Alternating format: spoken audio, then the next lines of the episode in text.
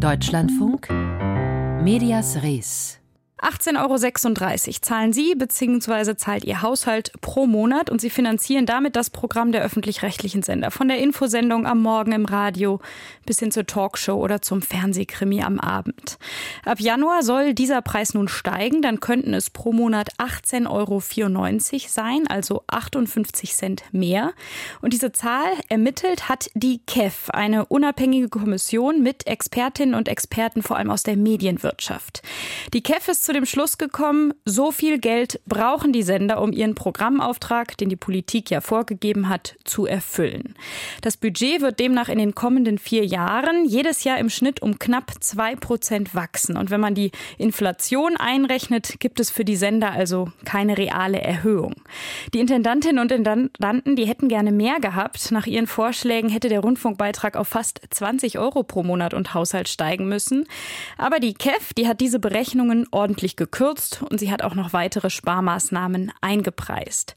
Trotzdem, manche sagen, über 10 Milliarden Euro Budget für den öffentlich-rechtlichen Rundfunk jedes Jahr, das ist zu viel. Das wurde heute Vormittag bei uns im Programm deutlich, als es in der Diskussionssendung kontrovers um dieses Thema ging. Mein Kollege Mike Herbstreuth hat reingehört.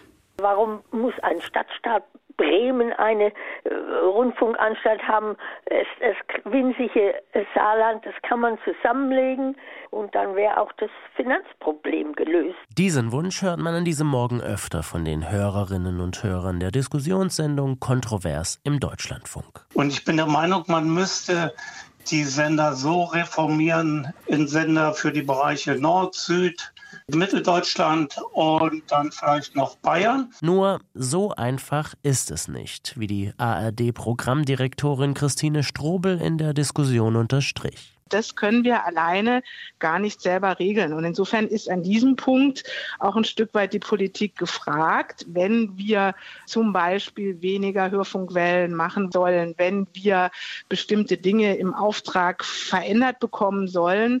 Vorhin hat eine Hörerin von, davon gesprochen, ob es Radio Bremen oder den saarländischen Rundfunk noch bräuchte. Wenn über solche Dinge nachgedacht werden sollte, dann können wir das in Eigenregie gar nicht machen, sondern mhm. dann wäre an der Stelle die Politik Politik gefragt. Die bestimmt nämlich den Auftrag für die öffentlich-rechtlichen Anstalten, die diesen mit ihrem von der unabhängigen KEF geprüften Finanzbedarf versuchen zu erfüllen. Ein Argument, dem Medienexperte Michael Hahnfeld von der FAZ allerdings nur zum Teil zustimmt. ARD und ZDF, die Intendantinnen und Intendanten, können nicht entscheiden, ob es den saarländischen Rundfunk oder Radio Bremen weiterhin geben sollte.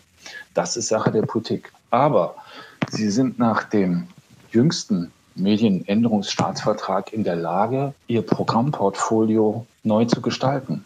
Spartenprogramme zum Beispiel zu streichen, zusammenzulegen, nur noch digital zu senden. Und wenn ich mir angucke, was die Intendanten da so machen, ist es immer das Gegenteil dessen, was bei Sonntagsreden oder Interviews verkündet wird.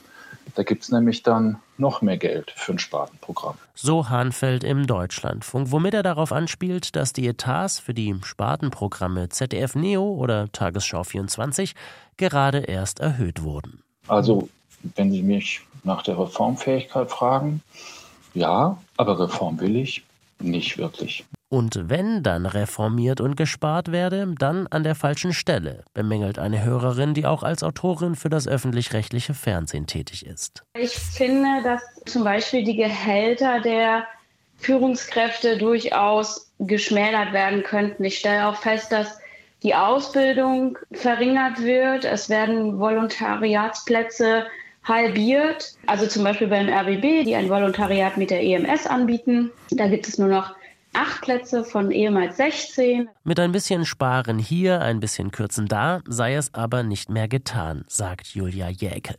Sie war Vorsitzende des Zukunftsrats, ein Expertengremium, das im Auftrag der Politik umfangreiche Reformvorschläge für den öffentlich-rechtlichen Rundfunk vorgelegt hat. Man macht es wie bisher, aber ein bisschen weniger Honorare, ein bisschen weniger Programmbudget, ein bisschen weniger Produktionsgelder, eben da, wo man leicht rankommt.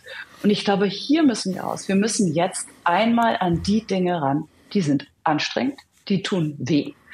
Aber es sind die Mehrfachstrukturen, gerade in den programmfernen Bereichen, in den administrativen Bereichen, in den x-fachen, ich muss es jetzt mal sagen, äh, Immobilienservices, das sind 10,4 Milliarden. Du kannst das im Grunde keinem Bürger nicht vermitteln, dass das nicht ein auskömmliches Niveau ist. Was auch die ARD-Programmdirektorin Christine Strobel so sieht. Das bisherige System komme an seine Grenzen. Es brauche jetzt einen großen Wurf, den aber nur Sender und Politik gemeinsam schaffen könnten. Es geht ja am Ende doch darum, ob der öffentlich-rechtliche Rundfunk schleichend an Bedeutung verliert oder bedeutsam bleibt. Und deswegen glaube ich dran, dass wir die Kraft finden müssen, die die Verantwortung in den Sendern tragen, aber auch die Politik, die wir für bestimmte Strukturreformen eben auch brauchen. Wir müssen zu einer gemeinschaftlichen Lösung kommen. Und die wird nicht innerhalb einer Beitragsperiode zu lösen sein, sondern wird einen größeren Zeitraum in Anspruch nehmen. Die ARD-Programmdirektorin Christine Strobel und viele andere Stimmen zur Beitragsdebatte.